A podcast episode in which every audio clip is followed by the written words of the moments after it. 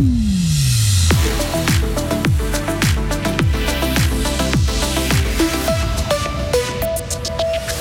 La Suisse ne devrait pas se laisser dicter ses choix par les différents organes internationaux. Il faut préserver la souveraineté de notre pays selon plusieurs mouvements helvétiques. Il fait du bruit, il roule lentement et pollue un peu, mais on l'adore. Il mérite bien un petit coup de neuf, le chouchou de la ville de Fribourg. Et enfin, le bombardement d'un hôpital gazaoui horrifie le monde entier. Israël et groupes djihadistes se rejettent la responsabilité. Des maximales de 16 degrés à Fribourg, de 19 degrés à Charmès, signe qu'il y a du vent chaud en altitude. Le ciel sera changeant aujourd'hui et ces prochains jours. Nous sommes mercredi 18 octobre 2023. Bonjour Hugo Savary. Bonjour Mike, bonjour à toutes et à tous. Les adversaires des mesures anti-Covid, des vaccins et du pass sanitaire remettent le couvert. Et oui, masse folle, les amis de la, de la Constitution et quelques élus de l'UDC lancent une initiative populaire pour garantir la souveraineté de la Suisse. Par exemple, pas question de suivre les exigences de l'Organisation mondiale de la santé.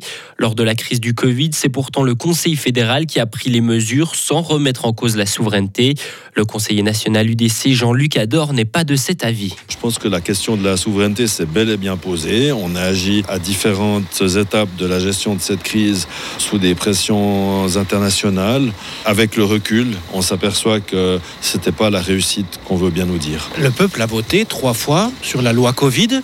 Trois fois, les référendaires ont été battus. Pourquoi revenir? Vous avez raison. Qu'est-ce qu'on a fait pendant cette crise? On a fait peur aux gens. On les a isolés. On a essayé de leur faire croire qu'ils pourraient plus vivre librement, etc.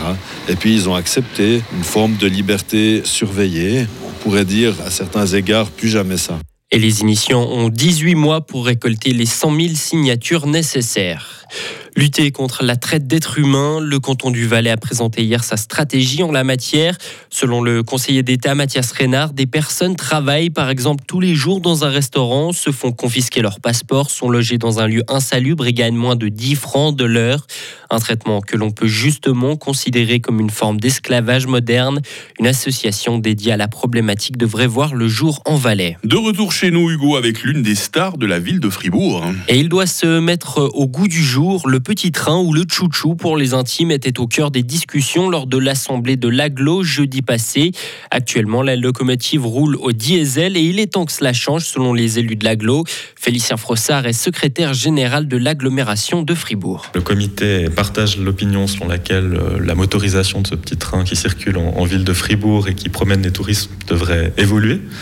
Euh, non seulement pour des questions liées à l'environnement, mais aussi euh, des questions liées aux nuisances et puis, et puis à l'image. La concession sur la base de laquelle fonctionne ce petit train arrive à échéance dans le courant de l'année 2025. Le comité d'avis qu'il faut saisir l'occasion de ce renouvellement de concession pour que ce petit train fonctionne sur une base d'une motorisation propre, avec la technologie la plus adaptée naturellement à la topographie aussi de, de Fribourg, qui n'est pas forcément la plus évidente à l'avenir, il faudra donc certainement se passer du moteur de tracteur qui fait avancer la locomotive actuellement. qui, il est vrai, ne sont pas toujours très bons, Hugo. Hein. Effectivement. On a de la peine à renifler leurs traces. Hein. Les braqueurs du lac Noir courent toujours. C'est bien amené. Dans la nuit de dimanche à lundi, des individus ont fait exploser un bancomat dans la région.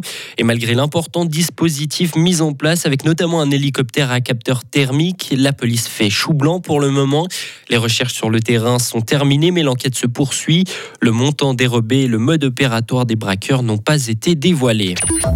Des centaines de morts à Gaza suite à un bombardement. Hein. C'est un hôpital de la ville qui a été touché. Entre 200 et 300 personnes auraient perdu la vie.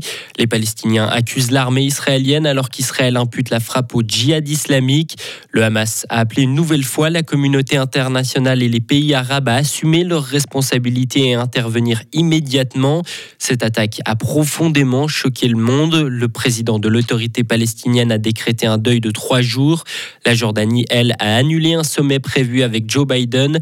Ce sommet se tiendra lorsque la décision d'arrêter la guerre et de mettre fin à ces massacres sera prise, a annoncé Amman. Le chef de l'ONU, Antonio Gutiérrez, a appelé une nouvelle fois à un cessez-le-feu humanitaire. Et la Russie et les Émirats arabes unis ont demandé, eux, une nouvelle réunion du Conseil de sécurité de l'ONU. Une demande qui intervient juste après la frappe sur cet hôpital de Gaza.